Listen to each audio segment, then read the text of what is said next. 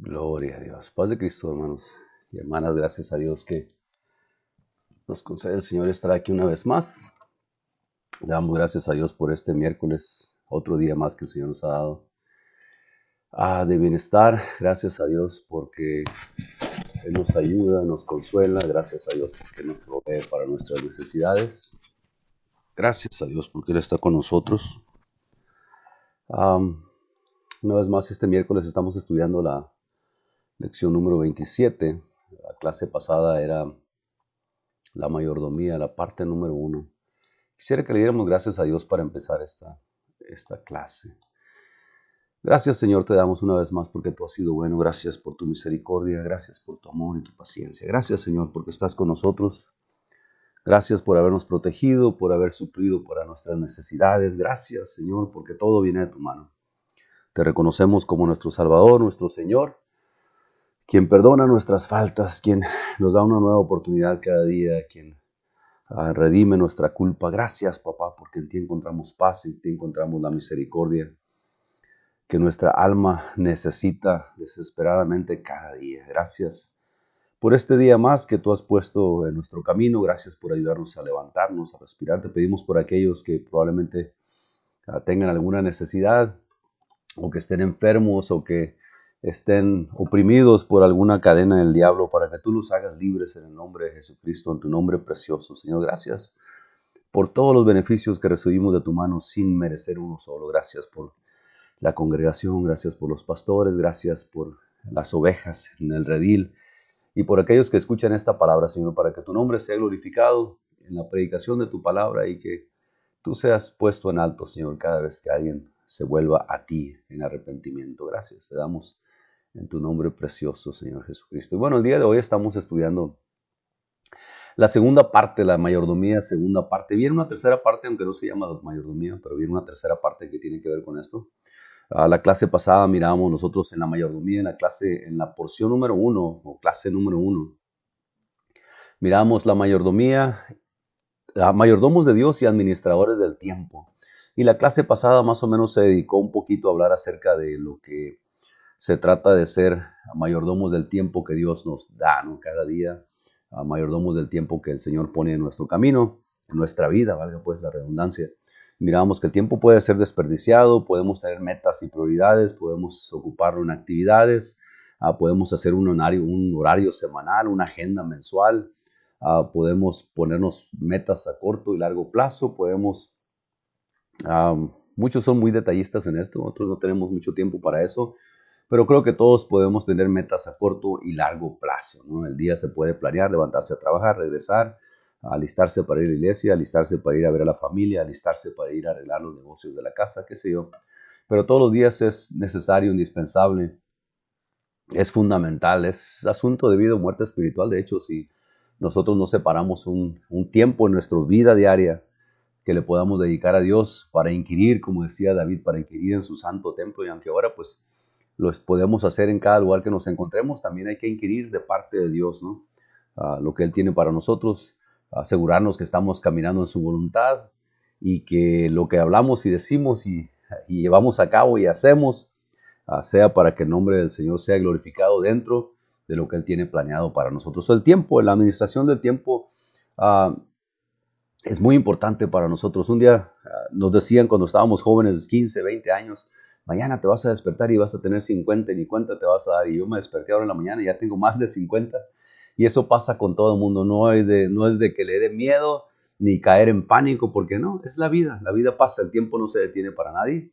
Es lo que hacemos con el tiempo que tenemos en nuestras manos, que Dios ha puesto en nuestra vida. Entonces, hay que ser buenos administradores del tiempo, en oración, en palabra, en hecho, ah, y que podamos traer al Señor cada día que pasa en nuestra vida darle honra, darle gloria con la alabanza, pero no solamente en el cántico o en la oración, sino con el estilo de vida que hemos decidido seguir de acuerdo a su palabra. La, administración del tiempo, entonces, buenos mayordomos o buenos administradores de las cosas del Señor. La clase del día de hoy, lección número 27, ah, es la segunda parte de la mayordomía, ah, parte número 2, segunda parte, invirtiendo nuestros talentos y bienes en la obra de Dios. nos recomienda que leyéramos Mateo a 25, del 14 al 30. Ah.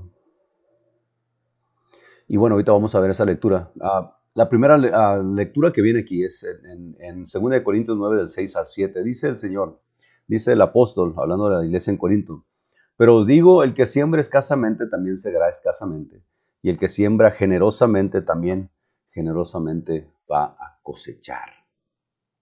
Cada uno dé como propuso en su corazón, no con tristeza ni por necesidad, porque Dios ama al dador alegre. Esta lección, ah, si pudiera empezar un poquito con un preámbulo, un poquito como no advertencia, pero es un poquito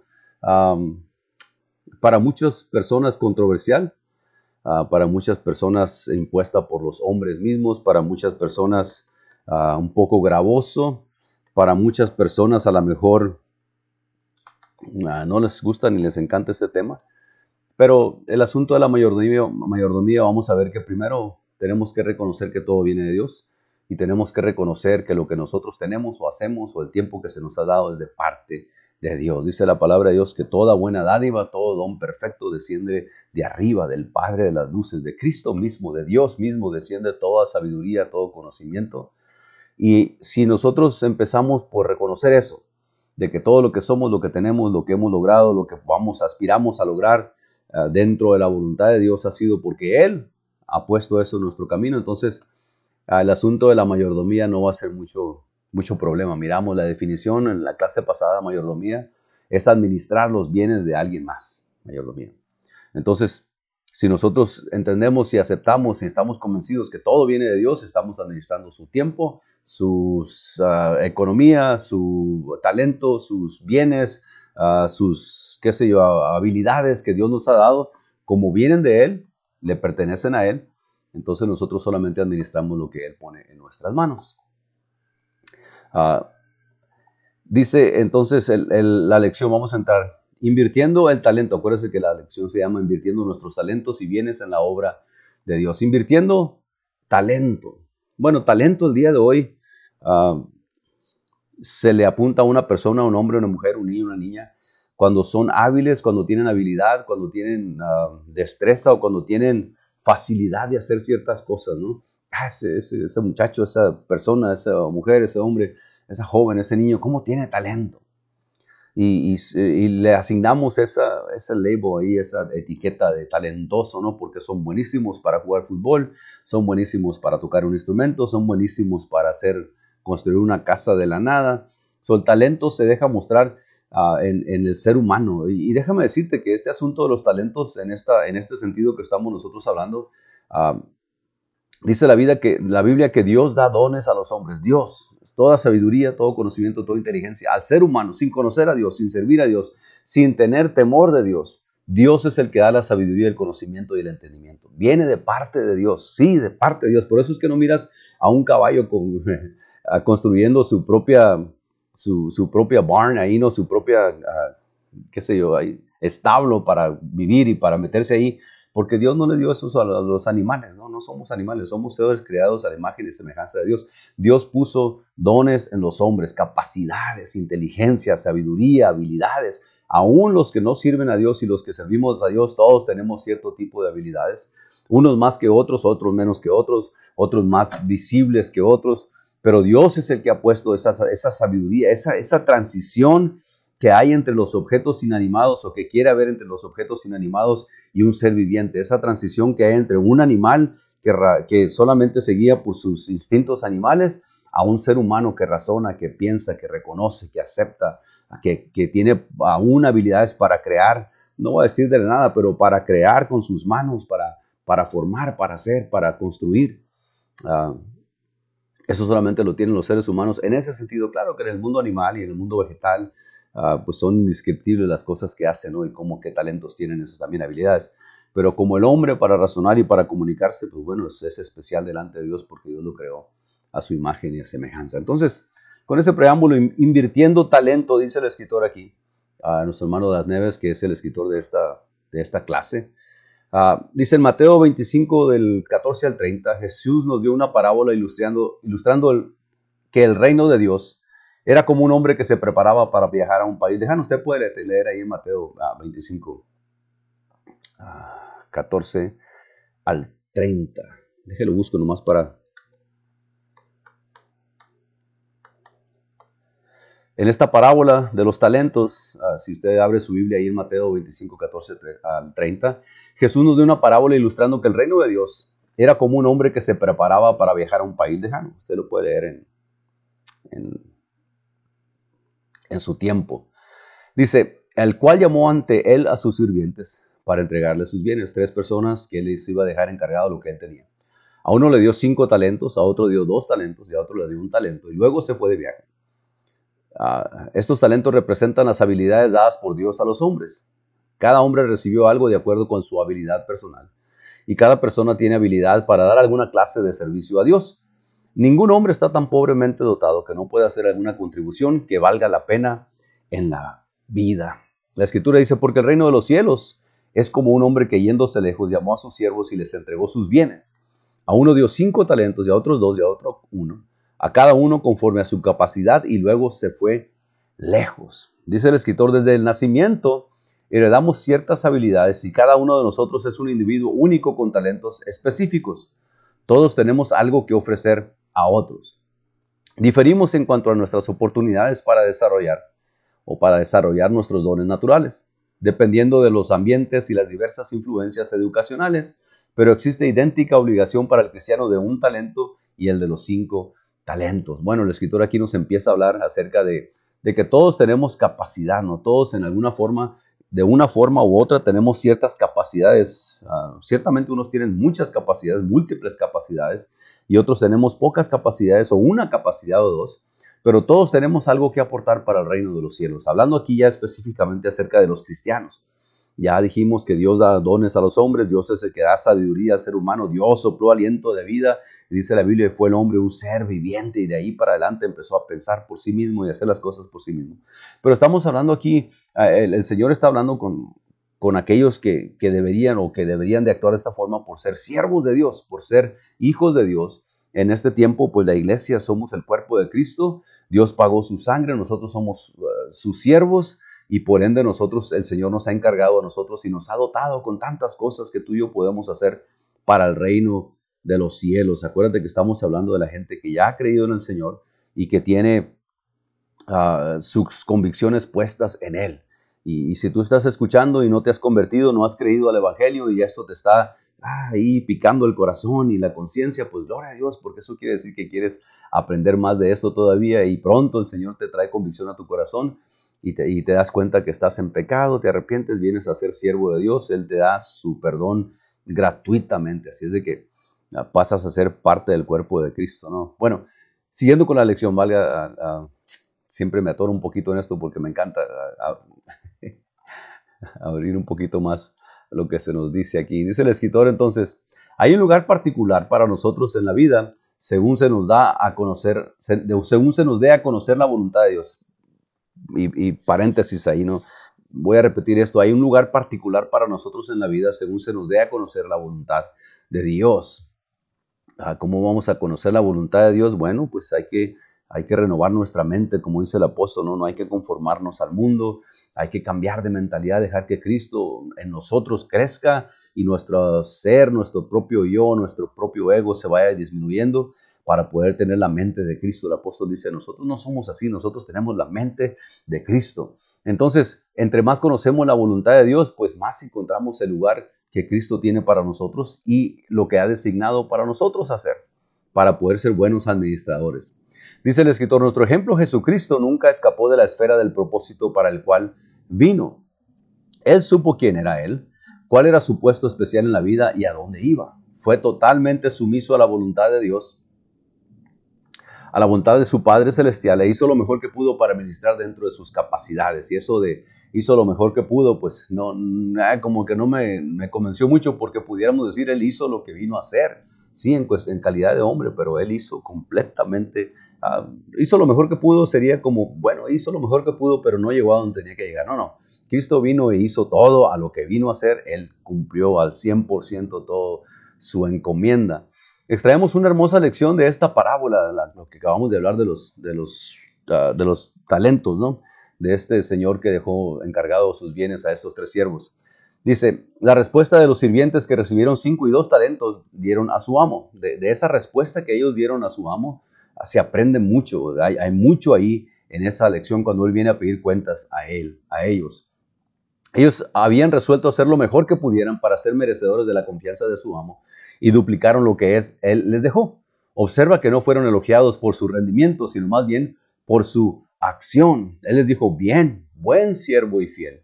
El amo fue impresionado por la fidelidad de ellos. Estos dos sirvientes, sirvientes no eran sin faltas, pero hicieron su mejor esfuerzo y su recompensa por esto fue entrar en el regocijo de su Señor. En el versículo 20, ahí donde estamos leyendo nosotros ahorita en Mateo, el capítulo 25, versículo 20 dice, llegando el que había recibido cinco talentos, trajo otros cinco talentos diciendo, Señor, cinco talentos me entregaste, aquí tienes, he ganado otros cinco talentos sobre ellos. Y su señor le dijo, bien, buen siervo y fiel. Sobre poco has sido fiel, sobre mucho te pondré. Entra en el gozo de tu señor. Y le dijo lo mismo al que había recibido dos talentos, ¿no? Sin embargo, el sirviente de un talento pudo haber estado suficientemente emocionado por la confianza puesta en él por su amo.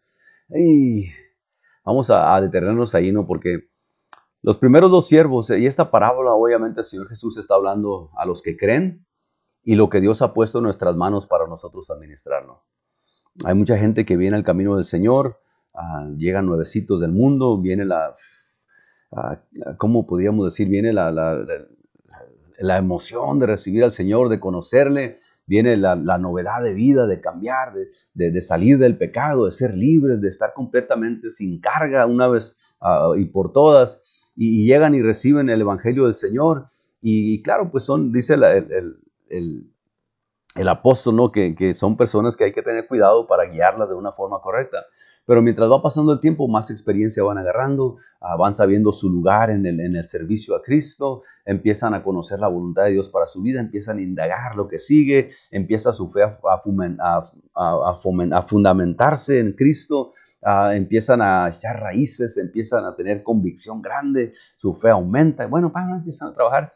Y, con eso que Dios les entrega a ellos, ah, no solamente lo que Dios les da cuando vienen a, su camino, que es una salvación tan grande y un perdón inmerecible, ¿no? Y el amor de Dios sobre todo, pero también con lo que el Señor les ha dotado desde los tiempos antiguos, desde antes, desde antes de conocer a Dios, para algo eran buenos, para algo eras bueno tú y para algo era bueno yo antes de venir el camino del Señor en, cuestiones del mundo, en cuestiones de, cosas que se tienen que hacen, que hacemos cotidianamente cristianos y no cristianos.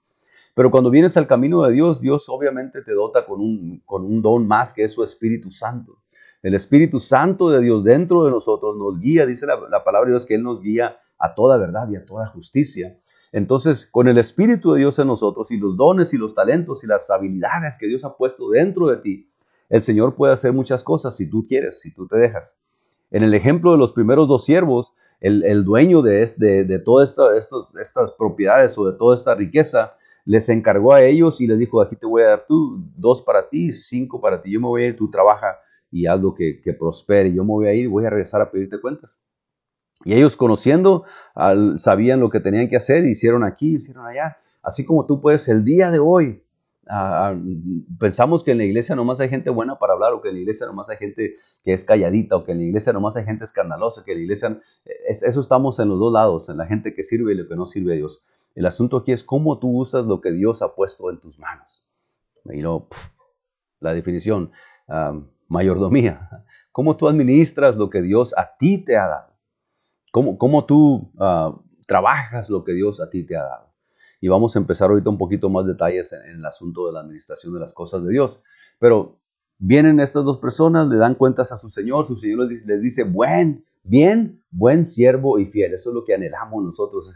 Yo quiero llegar a la gloria de Dios y que me diga, bien, buen siervo y fiel. En lo poco fuiste fiel. Porque a lo mejor yo no tengo mucha capacidad, en lo poquito fuiste fiel, no tengo mucha sabiduría, pero ahí en lo que Dios me da, ahí yo le voy a ser fiel hasta la muerte. Y que el Señor me diga, bien, en lo poco fuiste fiel, en lo mucho te pondré, entra en el gozo de tu Señor. Y miramos pues que los dos primeros ejemplos, la respuesta que ellos dan, tú me diste esto, aquí está multiplicado lo que tú me diste. Y eso para nosotros es, una, aunque no lo dice directamente, ¿no? Pero, pero es como una, un poquito un hint, como dicen los gringos, es una, una clave ahí para nosotros entender que el Señor nos dio libertad y vida y nos dio perdón a nosotros. Uno. Y ese uno puede llamarle a otro y puede llamarle a otro y alcanzar a otro. Es, ese es el trabajo de la iglesia. El trabajo de la iglesia fue dejado para propagar el Evangelio de Cristo. No fue para construir edificios para 20 mil personas y amontonarnos todos en una iglesia con 500 o con 100 o con 50 y que ese sea el trabajo de la iglesia. No, Señor. El trabajo de la iglesia es para propagar el Evangelio y el Señor va a venir a pedirnos cuentas qué hicimos con lo que Él puso a nuestra disposición. Tantas oportunidades que hemos tenido, tantas puertas que se han abierto, tantas posibilidades que Dios ha dado, tanta bendición que ha puesto en nuestro camino. Y bueno, ahorita vamos a ver lo que pasa cuando somos nosotros derrochadores de lo que el Señor nos da, ¿no? Viene entonces el Señor con el, el siervo que le, que le dio un solo talento. Dice el escritor así, el sirviente de un talento pudo haber estado suficientemente emocionado por la confianza puesta en él por su amo, pero cometió el error de comparar su don con el de otros. A ver, no sé si a ti te ha pasado alguna vez. Ah, es que yo no puedo, no, yo no sé ahí. Ese habla muy bien, aquel está muy preparado, aquella tiene mucha facilidad de palabra, este es muy... Y nos comparamos con lo demás. Y una vez que te comparas con lo demás, en todo, en todos los aspectos de tu vida, en todos los aspectos de tu vida, te empiezas a comparar con alguien más porque alguien más es mejor que tú entonces estás destinado al fracaso, porque nunca vamos a estar contentos con lo que tenemos. Y, nosotros debemos ser agradecidos, sí, ese es el tema para el viernes, así es de que ah, no te lo pierdas, ¿no? Pero no se puede uno comparar con los demás. Dice el escritor, voy a seguir rápido para no atorarme ahí. Dice, pero cometió el error de comparar su don con el de los otros. Probablemente él se desanimó, posiblemente él se desanimó y enterró su talento porque se sintió inferior a sus compañeros sirvientes pero esencialmente este sirviente era perezoso. Él ni siquiera hizo el esfuerzo de depositar el talento en el banco para que generara interés y finalmente él se formó el concepto erróneo de que su señor era un hombre duro que ponía demandas injustas sobre sus sirvientes. Y ay, ay. El escritor aquí dice, cometió el error de comparar su don con el de otros. Posiblemente él se desanimó y enterró su talento porque se sintió inferior a sus compañeros sirvientes. Yo no puedo hacer lo que ellos hacen. Yo no puedo ir a donde ellos van. Yo no puedo mover un dedo como ellos lo hacen. No puedo. Pero esencialmente este, este sirviente era perezoso. Ay, perezoso. Eh, hace más el que quiere que el que puede, ¿no? Dice el dicho. Y, él, él podía y, tenía, pero no quiso. Por más que puedas y quieras, y, tengas habilidades y talentos y posibilidades. Si no quieres, no se puede. Dice, él ni siquiera hizo el esfuerzo de depositar el talento en el banco para que generara interés. ¿Qué quiere decir esto? Yo estaba pensando y estaba leyendo, y lo he leído muchas veces, ¿no? Ah, pero ni siquiera lo puso en el banco para que generara interés. A veces yo pienso que este asunto de las predicaciones en el internet y todo eso eso es simplemente ponerlo en el banco. Esto es lo único, es lo mínimo que podemos, lo más mínimo que se puede hacer en cuestión de evangelismo y compartir el evangelio y de multiplicar lo que Dios nos ha dado. El, hablar aquí en estos medios sociales es lo más fácil en, cuestión de, de, esfuerzo. Sí tiene mucho que ver y tenemos que invertir y todo lo demás, pero, pero cara a cara cuesta más, más trabajo hablar con alguien cara a cara, que te conozcan, que miren tu testimonio, que digan, ah, es cierto, lo que tú hablas es lo que tú haces. Uh, esto, esto de, los, de, transmitir en el, Internet y en el YouTube y todo esto, Facebook, ah, para mí, a lo mejor no es cierto, ¿no? pero para mí ah, lo pongo en la categoría de por lo menos lo hubieras puesto en el banco ahí porque todo esto se graba, se queda ahí, la gente viene y lo mira después. Y ahí está en el banco generando intereses, sin, sin, ya después mover un dedo, después de que la predicación ya se hizo el domingo y después de que los servicios ya se hicieron y las convenciones ya pasaron y las enseñanzas en estos miércoles ya pasaron y muchísimas cosas más que se hacen por muchísima más gente, eso se queda ahí, es como si se quedara en el banco, ¿no? Ahí. Cada vez que viene alguien lo mira, pues se está produciendo alguien que miró y, y, miraron 5 y miraron 10 millones y miraron 20 mil o lo que sea ya es como que está generando intereses, pero es lo mínimo que pudiéramos hacer. Por lo menos eso dice el, dueño de, todo, ¿no? Ahí en el versículo ah, dice, pero llegando también el que había recibido un talento, dijo, Señor, en el versículo 24 de ahí de Mateo, te conocía que eres hombre duro, que ciegas donde no sembraste y recoges donde no esparciste, por lo cual tuve miedo y fui y escondí tu talento en la tierra, aquí tienes lo que es tuyo. Señor, a mí me dio mucha vergüenza hablar de tu nombre. Señor, Ah, yo, pues yo, yo era muy tímido y muy tímida, Señor, y pues yo preferí nomás mejor guardarme yo y con que me salve yo, pues aquí estoy. Ayúdanos, Señor. Ayúdanos, papá, porque si ese es el pensamiento, ¿no? Y se nota. Podemos hablar un mil veces que sí y que no, pero pues los resultados siempre se notan. Entonces viene y le dice esto y, y le dice, respondiendo su Señor, versículo 26, le dijo, siervo malo y negligente. Teniendo tan gran salvación, y no poder compartir con una sola persona por lo menos, para que esa persona a lo mejor se convirtiera y le hablara a otra persona, y por lo menos hubiera una cadenita ahí de que tú hubieras iniciado. Le dijo, siervo malo y negligente, ¿sabías que ciego donde no sembré y que recojo donde no esparcí?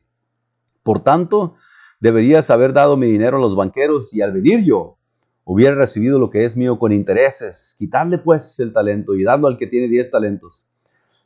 Porque el que tiene le será dado y tendrá más y al que no tiene aún lo que tiene le será quitado. Y al siervo inútil echarle en las tinieblas de afuera, y ahí será lloro y el crujir de dientes. Y bueno, siempre me salgo por estas tangentes un poquito, ¿no? Y, me paso ah, de hablar de lo que viene en la elección, pero, pero miren, si por lo menos esto podemos hacer, esto, háblale a una persona este año, una persona.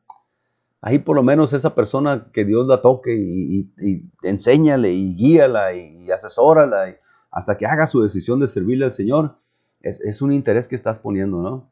Ah, esa persona ya tiene el Espíritu Santo, ya va y le habla a alguien más, y ya tú iniciaste una cadenita que para la gloria de Dios puede traer mucha gente al Señor, pero si no hablas, somos como este siervo, ah, es que todo yo, y quiere que haga todo yo, y, siempre yo, y no puedo, y no, no sé, y yo no quiero, y no tengo, y, y pobre de mí, y es que no sabes el problema, que andamos llorando todo el tiempo. Y el Señor dice, no, no, no, yo te dejé y te di a ti algo. Y el Señor te dio a ti y a mí algo para trabajar, para hablar, para hacer, para llevar, para traer, para dar. Algo tenemos nosotros que hacer. ¿Por qué? Porque va a venir el tiempo que el Señor va a pedir cuentas. Y, que no seamos como este siervo que fue arrojado ahí afuera en las tinieblas donde será el lloro y el crujir de dientes, dice la Escritura.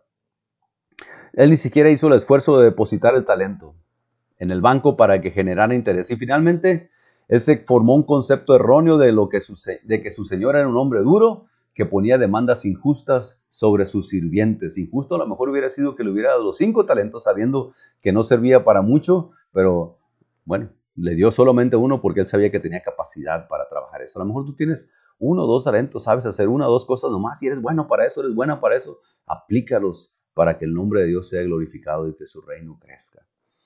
El éxito, esto está muy interesante, este párrafo que sigue, no sé si, si le puedes poner un poquito más de atención. El éxito ante los ojos de Dios no es, no es medido por lo que somos, y luego, sino más bien por lo que somos en contraste con lo que podríamos ser. O sea, si nosotros, si el Señor nos llenó de habilidades y talentos y nos dio fortaleza y palabra y su Santo Espíritu, ah, se mide con lo que somos ahorita, pero, pero en contra de lo que deberíamos de ser. Amén. Ya me perdonaste a mí, yo estoy agradecido, te alabo y te bendigo, y mira cómo brinco y danzo en el templo, y mira cómo... Ah, ok, pero eso es todo. No, no, pero no nomás te di eso. Ve y habla a la gente para que esa gente también se goce, se, dance, para que se alegre, para que, para que sean perdonados también. Eso es lo que podríamos hacer. El éxito no es meramente una medida de lo que hacemos, sino es una medida de lo que hacemos comparado con lo que podríamos estar haciendo. Bueno, pues ya estamos haciendo mucho los que trabajamos en la iglesia y trabajamos aquí, trabajamos allá, y ya, pues ya estamos ahí. Bueno, esa es la medida con lo que podríamos estar haciendo aún más todavía. Y acuérdense que es el cuerpo de Cristo. El apóstol nos habla mucho y, se extiende bastante porque es específico en que el cuerpo de Cristo somos todos pero cada uno de nosotros somos miembros del cuerpo de Cristo. Cada quien tenemos nuestro lugar, cada quien tenemos nuestras, uh, iba a decir obligaciones, casi, casi, pero cada quien tenemos nuestras capacidades y habilidades. No todos pueden hacer todo y no todos deben hacer nada. todos debemos estar ocupados en algo. No hay pretexto.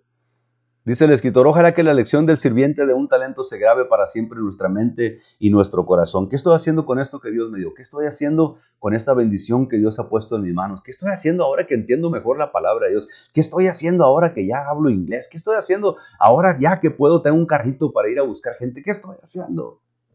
Debería ser nuestra pregunta. Porque viene el dueño de todo, del cual nosotros solamente somos administradores. De lo que Él ha puesto en nuestras manos y nos va a pedir cuentas. Y esto no es para que te asustes ni para que salgas corriendo, pero para que medites en esto y la próxima vez que tengas oportunidad o si dices, es que nunca me llegan oportunidades, bueno, busca oportunidades. Tú haz la oportunidad de hablar con alguien. Siempre hablamos de todo menos de Cristo. Ahora que sí hablamos siempre de Cristo y lo demás lo dejamos por un lado. Existen muchas áreas de servicio en la obra de Dios, dice el escritor. Para los varios miembros del cuerpo de Jesús son los adecuados, para las que varios miembros del cuerpo de Jesús son los adecuados.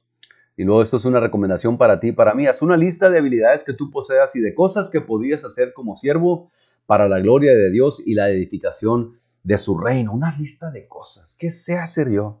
Si usted está casado y le pregunta a su esposa, mija, ¿qué sé hacer yo? Si la pregunta es nada, mijo, entonces póngase abusado. Si, si, si, usted está casado y, su esposa le pregunta, ¿qué, ¿qué sé hacer yo? Bueno, pues échele ganas, porque... Pero pregúntese, esto es una pregunta retórica que sí puede ser contestada por usted mismo. ¿Qué, ¿Qué es lo que yo sé hacer? Bueno, pues a mí me gusta y puedo hacer esto y puedo hacer aquello y yo puedo aportar en esto y yo puedo ah, ayudar en aquello. Haga una lista, haga una lista. Ah, ahorita en la noche cuando se vaya a acostar, Señor, ¿qué habilidades me has dado? Bueno, pues soy buen carpintero. Ah, soy carpintero. Oh, soy buenísimo para limpiar ventanas. Ah, limpio ventanas. Soy bueno para arreglar cosas mecánicas que se descompongan. Soy bueno para arreglar cosas. Soy bueno para hablar, que hay muchos que son buenos para hablar, pero muy tímidos a la hora de, compartir a Cristo. Soy bueno para hablar. Ah, soy bueno para escribir. Soy bueno para... Pues tengo habilidad para esto. Y luego ya que hagas eso, ahorita vamos a ver más adelante lo que vas a hacer con eso. Pero dice, haz una lista de habilidades que tú poseas y de cosas que podrías hacer como siervo para la gloria de Dios y la edificación de su reino con humildad. Una vez que te des cuenta, ah, yo sé hacer esto, pues para esto soy bueno, para esto no sirvo, pero para esto sí sirvo. Ponte a disposición para servir en las áreas en las que te sientas capacitado. O sea, ya que te diste cuenta que sabes hacer algo, pues pon esas habilidades y esas ah, capacidades que tienes a disposición para el servicio de Dios. Tu pastor considerará cuidadosamente tu experiencia y dedicación a Dios y con el tiempo, según se presente la oportunidad, juiciosamente te abrirá puertas de servicio para que puedes tú, para que pruebes tu habilidad como un mayordomo fiel. El hecho de que sepas hacer algo tampoco no quiere decir que inmediatamente te van a poner en un lugar de preeminencia, ¿no? De, de prominencia más bien. Ah, no te van a poner en un lugar en un pedestal ahí porque ya sabes ah, limpiar los baños si eres el mejor del mundo, ¿no? Ah, se tiene que probar, la, fidelidad se prueba al, servicio de Dios también y con tiempo pues se van adquiriendo más, ah, más cosas que hacer. Espera ser utilizado en cosas pequeñas al principio. Este es el modo de Dios porque el que es fiel en lo poco, también lo es en lo más. Lucas 16, 10. Ahora viene aquí un, pequeño, un, pequeño ejemplo del, escritor, nos deja aquí a dos listas, ¿no? Una lista que son la lista de las habilidades y la otra lista es la lista de la disponibilidad. por ejemplo, habilidades serían capacidades que yo tengo. ¿Qué es una capacidad? Bueno, pues algo que yo he aprendido, algo que desde chiquito, ahora ya de grande, es algo que yo he aprendido que puedo hacer, que puedo desarrollar. Ahora, ¿qué puedo hacer? La disponibilidad, esa es la habilidad. Tengo capacidad, pero la disponibilidad es cosas que podré hacer. O sea, dentro del, Ah, dentro del, del, servicio al Señor, ¿no? ¿Qué cosas podría hacer con estas habilidades, con estas capacidades que tengo? Ah, una, habilidad, una habilidad espiritual, por ejemplo, ah, se dispone a ayunar, a orar, a adorar. una habilidad evangelística, si eres bueno para evangelizar, bueno, te dispones a testificar, a alcanzar a otros, una habilidad social es entretenimientos, visitar a la gente, habilidades educacionales, pues tu disponibilidad sería para enseñar, escribir, habilidades musicales, pues obviamente cantar, tocar algún instrumento, habilidades técnicas, a lo mejor puedes ayudar en la secretaría de la iglesia, en el mantenimiento y otras cosas que se pueden hacer. Pero tú eres el que va a hacer, tú escribes esa lista de tus habilidades y luego las pones a disposición Puede que tengas todas estas, tienes mucha capacidad espiritual, evangelística, social, educacional, musicales, eres buen técnico, eres un montón. Ponlo todo a la disposición del servicio de la obra de Dios. Entonces, si te sientes inadecuado en algunas áreas y quisieras mejorar tus habilidades actuales, aprovecha cada oportunidad participando y superándote a ti mismo.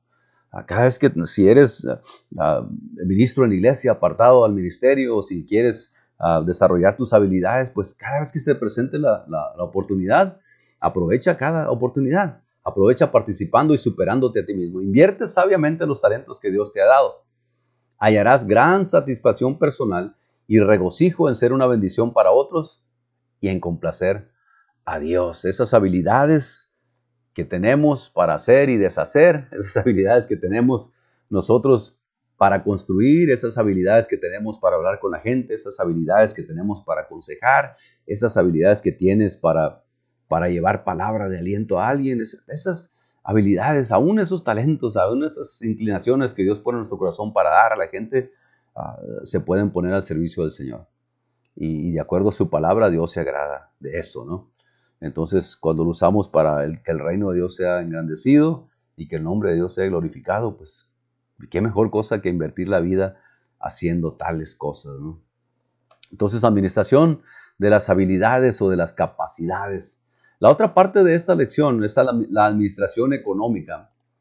Ah, en esta parte, en esta porción ah, de la administración económica, bueno, dice el escritor, ninguna lección sobre mayordomía cristiana estaría completa sin incluir la importancia de administrar las finanzas de acuerdo con la voluntad de Dios. La Biblia dice mucho acerca del uso de las posesiones. Jesús dedicó una cantidad sustancial de sus enseñanzas a asuntos de dinero, porque el dinero sí importa. De hecho, casi la mitad de sus parábolas se refieren a dinero. Dar, dar dinero, compartir dinero, codiciar dinero, administrar dinero y otros asuntos relacionados. O Jesús mismo habló mucho acerca del dinero. El día de hoy el dinero se ha convertido en una, en una cuestión de contienda ¿no? entre muchos cristianos, entre muchos uh, disque cristianos, entre muchos mal arrepentidos, entre muchos bien arrepentidos, entre muchos pastores buenos y muchos pastores no tan buenos. Se ha convertido en un tema un poquito de, controversia para muchas congregaciones. Ah, y el punto principal en todo esto es la falta de administración o la falta de claridad en los asuntos económicos dentro de la iglesia. La gente que no diezma siempre se tira a pedir, a, a esconderse atrás de que, bueno, pues es que aquí no me dicen qué hacen con el dinero y yo por tanto pues no, no aporto nada, aporto nada. Y bueno, pues es que aquí todo el dinero se lo lleva el pastor y, él está ganando nomás y nosotros estamos manteniéndolo. Y otras cosas, bueno, pues es que ah, nadie tiene derecho a saber qué se hace con dinero porque aquí yo mando. Y, o sea, hay muchas cuestiones en los asuntos económicos. Pero bíblicamente hablando, ah, yo creo que nos conviene a nosotros entender que Hablamos al principio, si nosotros reconocemos que todo viene de Dios, ah, no solamente la vida y la salud, el bienestar ah, social y moral y, espiritual y sentimental y, de vida eterna y todo, pero también en cuestión de economía, en cuestión de posesiones, en cuestión de, materia, cosas materiales, también reconocemos que vienen de parte de Dios. Y ahí es donde nosotros tenemos que, ah, bueno, pues en algunos casos, ahí también nosotros tenemos que fajarnos los pantalones y decir, hey, yo recibo bendición de Dios y, no solamente bendición espiritual y familiar y sentimental y, espiritual y todo lo demás, también he recibido, de hecho todo lo que tengo le pertenece a Dios, incluyendo el carro que está afuera y esta casa que tengo y esos cinco dólares que traigo en la cartera también son de Dios porque Él me los dio. Y así como hablamos hace rato de administrar talentos y administrar tiempo y administrar habilidades y administrar dones que Dios nos ha dado, también el asunto de la administración económica tiene que quedar dentro de esta enseñanza porque si no seríamos un poquito, ah, estaríamos cortos de la enseñanza que Jesús mismo dio. Ahora, con todas esas precauciones o ah, con todas esas paréntesis antes de entrar a la clase, es fundamental que usted como cristiano y yo como cristiano sepamos que todo viene de Dios, incluyendo nuestra economía. Y por ende, parte de nuestra economía, porque es de Dios, nosotros tenemos que administrarlo de una forma correcta. Ah, en las congregaciones, pues como decía anteriormente, unos se quejan que sí, otros se quejan que no, unos exigen demasiado y otros no exigen nada, otros dan de más que otros y otros se quejan porque los otros no dan. Y bueno, es un revoltijo, pero lo que bíblicamente nosotros debemos de hacer es diezmar y ofrendar y ayudar a la viuda y al huérfano, dice la palabra Dios. Esa es la verdadera religión, dice Santiago. Entonces, ah, en cuestión de administración, uno tiene que ser capaz de administrar su propia economía Así como nadie te dice en tu casa cómo tienes que gastar el dinero y dónde lo tienes que poner. Y si tú eres una persona terca y obstinada, pues gastas tu dinero de la renta en andar de vacaciones y el mes que viene pues andas pidiendo prestado a todo el mundo, ¿no? Y ya todo el mundo se anda escondiendo de ti porque pues oye, pagarte la renta cada mes o pagarme la renta a mí cada mes, pues una vez por necesidad y dos veces porque de plano, pero ya la tercera vez pues ya se hace costumbre, ¿no? Sabiendo que, que cada semana agarras tu cheque, cada 15 días, cada mes, y en lugar de apartar lo que toca para pagar tus, tus obligaciones, pues te lo gastas en viajes y ropa y comida y el carro vale más que tu casa. Y, bueno, ahí es donde entra el asunto económico y, tú eres el que decides, usted ah, y su esposa y su esposa y usted deciden en su casa qué es lo que se hace con el dinero.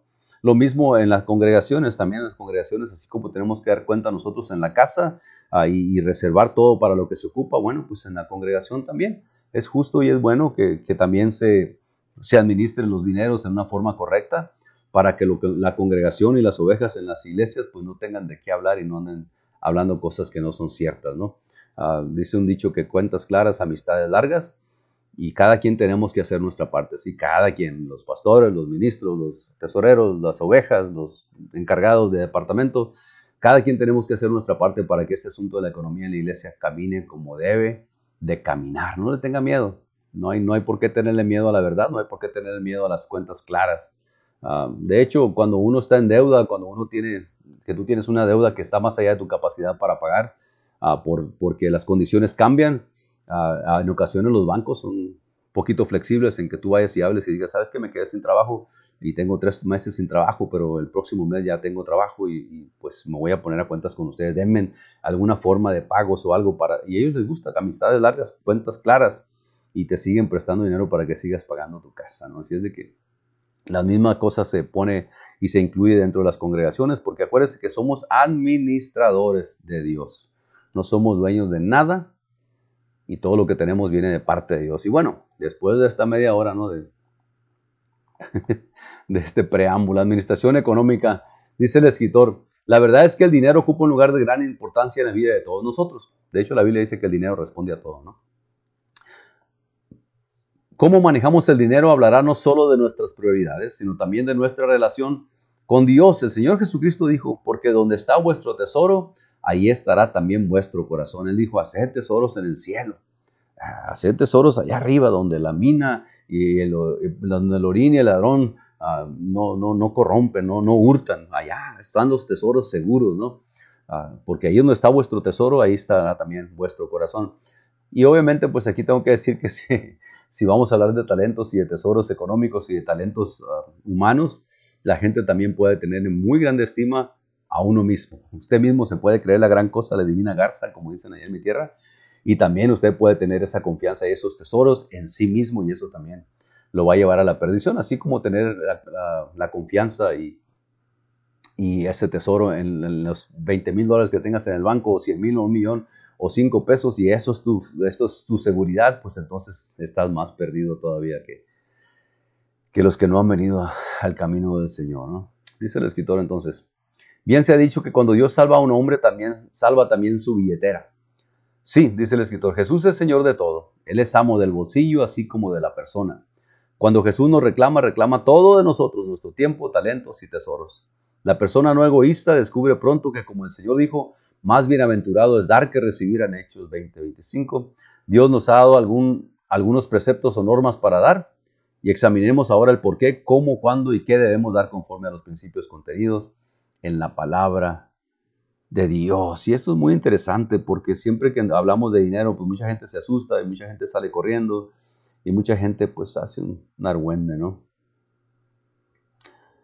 El Señor Jesucristo ahí en, um, de hecho es Hechos 20:35, sí, ahí dice 25, pero es Hechos 20:35, hablando el Señor, en todo os he enseñado que trabajando así se debe ayudar a los necesitados y recordar las palabras del Señor Jesús que dijo, más bienaventurado es dar que recibir, hablando el apóstol Pablo, bueno, en, el libro de los Hechos más bien, ah, nos, deja saberlo, nos deja recordar las palabras del Señor Jesús que dijo, más bienaventurado es dar que recibir. Y el preámbulo es un poquito más grande que eso, pero vamos a seguirle. Dice, Dios nos ha dado algunos preceptos o normas para dar. Examinemos ahora el por qué, cómo, cuándo y qué debemos dar conforme a los principios contenidos en la palabra de Dios. Número uno, aquí en, este, en, esta, en esta porción del número uno es, algo bien interesante porque nosotros tenemos que tener conciencia por qué damos. dentro de la casa, dentro de tu hogar, Ah, tú das a tus hijos porque, pues porque los amas. Das a tus hijos porque, pues porque miras la necesidad de ellos. Uh, provees en tu casa porque, pues bueno, es, si le quieres llamar así, es tu obligación. Como hijos tuyos, pues ellos cuando están pequeñitos no se pueden valer por sí mismos. Ah, como, como hijos tuyos, pues ellos necesitan un lugar, una casa, necesitan comida, vestido, y, nadie es más indicado para proveer eso que tú. Usted, la familia, si trabajan usted y su esposa, o su esposo y usted, pues ustedes son los indicados para proveer dentro de su casa las necesidades que son requeridas, ¿no? que, que hay, que surgen se casan la pareja y pues están dos solos y, la, economía, pues si son inteligentes y sabios, pues se van preparando para cuando llegue la familia, cuando lleguen los hijos, cuando nazcan la descendencia. Y se preocupan por proveer. Así como uno se preocupa por pagar la luz de la casa, bueno, pues también hay que preocuparse porque hay alimento ¿no? en, tu casa. Se preocupa uno por pagar las aseguranzas del carro, de la casa. Se preocupa uno por andar vestido, se preocupa uno por eh, qué sé, tantas cosas que hay que nosotros somos los indicados y los responsables de proveer. Ahora, la pregunta aquí es, si nosotros hacemos estas cosas en la familia, en los hijos, en, el trabajo, ah, la pregunta aquí que el escritor pues, propone es, número uno, ¿por qué damos? O sea, estamos hablando ya en, el asunto de la iglesia, de la congregación, de la obra de Dios. ¿Por qué damos? Una, respuesta muy simple, no simplística sería, bueno, pues porque se ocupa dar. Sin dinero, ah, si dice la Biblia que el dinero responde a todo, entonces se ocupa dinero para todo lo demás, para que la iglesia funcione como debe de funcionar. Pero hay una razón más importante todavía. Dice el escritor, ¿por qué damos? ¿Por qué debemos dar a la causa de Dios? Bueno, principalmente porque le amamos a Él, quien nos amó primero. Y eso es un concepto muy interesante que si tú lo alcanzas a captar y alcanzas a entrar en tu corazón, dice la palabra de Dios, porque de tal manera amó Dios al mundo, que ha dado a su Hijo unigénito, que dio a su unigénito Hijo, porque de tal manera amó Dios al mundo, que dio. El amor es lo que nos hace dar. El amor ah, en tu corazón que Dios ha puesto ah, en tu corazón por las almas ese amor es el que te hace dar a esa alma un, estudio bíblico, compartir la palabra de Dios. El amor que Dios ha puesto en tu corazón te hace extender la mano a alguien necesitado. El amor que Dios ha puesto en tu corazón es lo que te mueve a proveer para alguien que no tiene. El amor que Dios ha puesto te, te motiva y te mueve a dar perdón a alguien que a lo mejor tú piensas que no se lo merece, pero tú tampoco lo merecías de parte de Dios. El amor, o sea, ¿por qué damos? Número uno, pues porque amamos a Dios. Amamos la obra de Dios, amamos el, sacrificio que Él hizo, amamos a Cristo porque Cristo lo hizo todo por nosotros. Y, entendiendo que en esta vida, dice la Biblia que los, los años del hombre son 70 y los más robustos 80, pues se van rapidito. Y alguien que nunca aprendió a extender su brazo y abrir su mano para a alguien, a suplir una necesidad de alguien, pues no sabe lo que es ser feliz, porque eso produce una felicidad en nuestro corazón y aparte de eso Dios también se contenta y se alegra porque leíamos poquito antes, ¿no? Dar de gracia, más bienaventurado es dar que recibir. Porque al dar nosotros, bueno, pues estamos siguiendo la línea que Dios dejó para nosotros, que se entregó, se dio por nosotros mismos. So, pregunta número uno, ¿por qué damos? ¿Por qué debemos dar a la causa de Dios? Principalmente porque le amamos a Él quien nos amó primero. Y aquí nos pudiéramos estar toda la noche en este sencillo punto. Porque nuestro dar alcanzará almas preciosas por la que Él murió. Porque amamos a nuestra familia de la iglesia y queremos hacer nuestra parte por sostenerla como miembros responsables. Porque está ordenado por Dios y resulten bendiciones para nosotros en proporción a lo que damos. Dad y se os dará. Medida buena, apretada, remecida y rebosando, darán en vuestro regazo, porque con la misma medida que medís, os volverán a medir. Y bueno, ah, las controversias empiezan en versículos como estos, ¿no? Porque ah, en, ocasiones la aplicación que le damos a ese tipo de versículos pues es exclusivamente económica, monetaria, ah, y, y, no necesariamente en la palabra de Dios habla el Señor cada vez que se refiere a dar necesariamente o exclusivamente a dar dinero sino que si leyéramos el capítulo 6, por ejemplo, de Lucas, un poquito más atrás, ah, nos daríamos cuenta de lo que el Señor está hablando también, incluyendo, sí, también incluyendo ah, el asunto del dinero y el asunto de, los bienes materiales, ¿no? Ah, pero también en el versículo 27 empieza dando, pero a vosotros los, los que oís os digo, amad a vuestros enemigos, haced bien a los que aborrecen, bendecid a los que os maldicen y orad por los que os calumnian. Al que te hirieren una mejilla, preséntale también la otra, y al que te quite la capa, ni aun la túnica le niegues. A cualquiera que te pida, dale, y al que tome lo que es tuyo, no pidas que te lo devuelva. Y como queréis que hagan los hombres con vosotros, así también haced vosotros con ellos. Porque si amáis a los que os aman, ¿qué mérito tenéis? Porque también los pecadores aman a los que los aman. Y si hacéis bien a los que os hacen bien, ¿qué mérito tenéis? Porque también los pecadores hacen lo mismo. Y si prestáis a aquellos de quienes esperáis recibir, ¿qué mérito tenéis? Porque también los pecadores prestan a los pecadores para recibir otro tanto. Amad pues a vuestros enemigos y haced bien y prestad no esperando de ello nada, y será vuestro galardón grande y seréis hijos del Altísimo, porque Él es benigno para con los ingratos y malos. Fíjese, benigno para con los ingratos y malos. Sed pues misericordiosos como también vuestro Padre es misericordioso. No juzguéis y no seréis juzgados, no condenéis y no seréis condenados, perdonad y seréis perdonados, dad y se os dará. Medida buena, apretada, remecida y rebosando darán en vuestro regazo, porque con la misma medida con que medís, os volverán a medir. Bueno, si puso atención, aquí poquito atrás está diciendo, da, ama, perdona, bendice, uh, llévale, dale tu ropa, uh, así como quieres que hagan contigo, uh, también hacer con ellos. ¿Cuándo? Bueno, por lo regular cuando tu mesa está llena de comida y cuando tu refrigerador está lleno de comida, no estás pensando a ver quién me trae un pollito para comer. Por lo regular no, a menos que seas muy glotón o muy glotona, que te encante comer. Pero por lo regular cuando todo está bien, cuando tienes ah, un dólar en tu bolsillo, cuando tu carro tiene gasolina, cuando tu luz está apagada, cuando está tu mesa servida, no estás pensando, ah, ojalá que alguien trajera algo para mí, para mis hijos, para comer. No, por lo regular no piensas en eso. Pero el escritor aquí y el Señor nos está diciendo aquí, mira, si haces el bien a los que te pueden pagar, haces igual que los incrédulos. El hacer el bien está en, dar a aquellos que no te pueden regresar nada. el, asunto del dar. ¿Por qué damos? Porque Dios nos dio primero y Él nos amó primero. Sí, porque amamos la causa de Dios, porque amamos la iglesia, amamos la congregación. Sí, cierto, sí. Sí, pero versículos como este hay que explicarlos un poquito más ampliamente, ¿no? A Dadi se os dará medida buena, apretada, remecida y rebosando darán en vuestro regazo, porque con la misma medida que medís, os volverán a medir. En otras palabras, cuando tú tengas necesidad, alguien va a suplir tu necesidad porque tú te has encargado de suplir necesidades de alguien cuando ellos no te pueden pagar.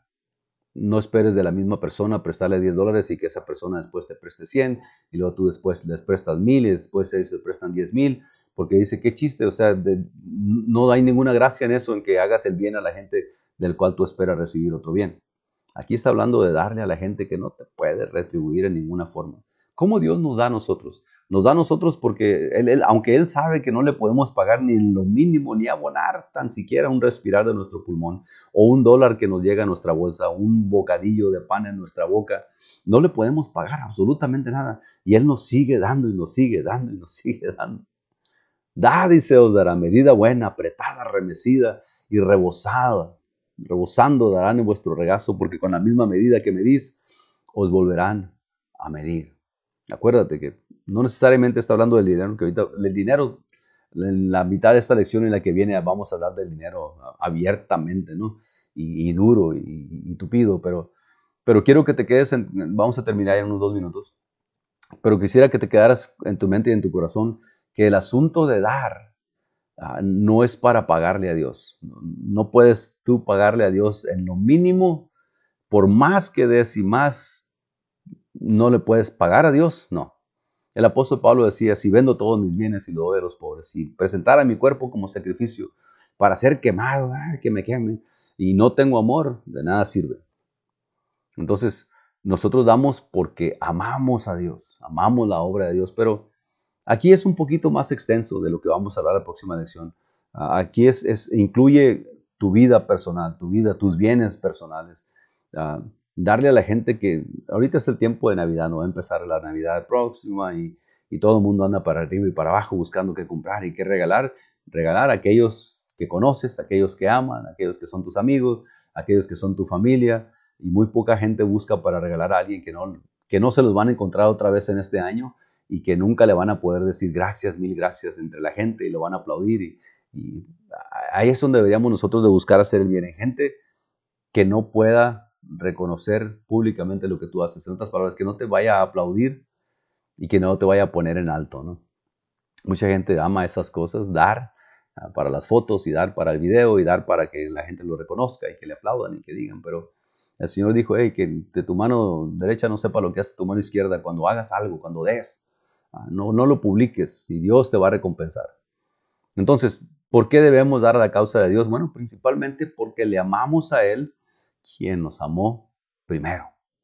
Y el apóstol Juan nos dice, nosotros ah, no le amamos a Él primero, le amamos porque Él nos amó a nosotros primero y nosotros ah, entendimos y, Dios nos dio la libertad de conocer lo que es el amor y amar especialmente a Dios. Por eso le amamos a Dios, si no, el amor fuera solamente carnal y humano, pero ahora ah, tenemos un amor divino que viene de parte de Dios y por eso es que nosotros damos para la obra de Dios. Y vamos a hablar un poquito acerca de, de cuánto y cómo y quién y por qué y acerca de las administraciones de los dineros y todo lo demás. Así es de que el próximo miércoles, con la ayuda de Dios, vamos a seguir con esta clase, ¿no? Que es muy interesante y que tenemos que darle el tiempo suficiente para no irnos rápido porque ah, mucha gente se atora en esto, mucha gente se pierde por esto, mucha gente se va por esto, mucha gente uh, comienza habladurías por esto, pero razón principal por qué damos es porque amamos a Dios y a su obra. Que el Señor les bendiga, gracias por su atención. El próximo miércoles continuaremos con la otra mitad de esta lección y que Dios nos ayude ¿no? a dar. Viene el tiempo navideño, pero acuérdense que el año tiene 12 meses y en 12 meses ah, la gente no solamente tiene necesidad ahora en, tiempos de Navidad y Año Nuevo y de los Reyes Magos y quién sabe qué. Hay, hay necesidades alrededor de nosotros 24 horas al día, los 365 días del año. Y cuando esté en nuestra posibilidad, hay que ayudar a alguien, aunque nadie se dé cuenta, aunque nadie en la iglesia diga, oh, qué bien da y qué bien da. No se preocupe por eso.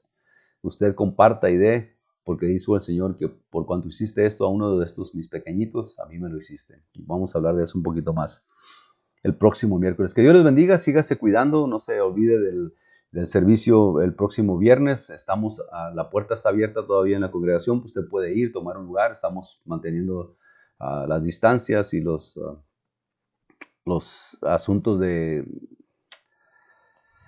los asuntos que se han requerido de distancia y de cubrebocas y todo esto, ¿no? De, ah, de limpieza y todo lo demás. Así que lo esperamos de 7 a 8 este viernes en la, en la iglesia, 2.15, uh, el, el 2.18 ahí en el, el, norte de la 15 y Stewart. El próximo sábado, pues el programa radial La Voz Apostólica de 7 a 8 y el domingo de 5 a 6 de la tarde en la iglesia otra vez. Las puertas abiertas para que usted asista juntamente con su familia, que sea bendecido por la palabra de Dios y que el Señor haga algo en su corazón como lo ha estado haciendo nosotros. Cuídese y siga siendo prudente como hasta el día de hoy. Amén. Los amamos en el nombre del Señor Jesucristo. Que el Señor les bendiga. Amén.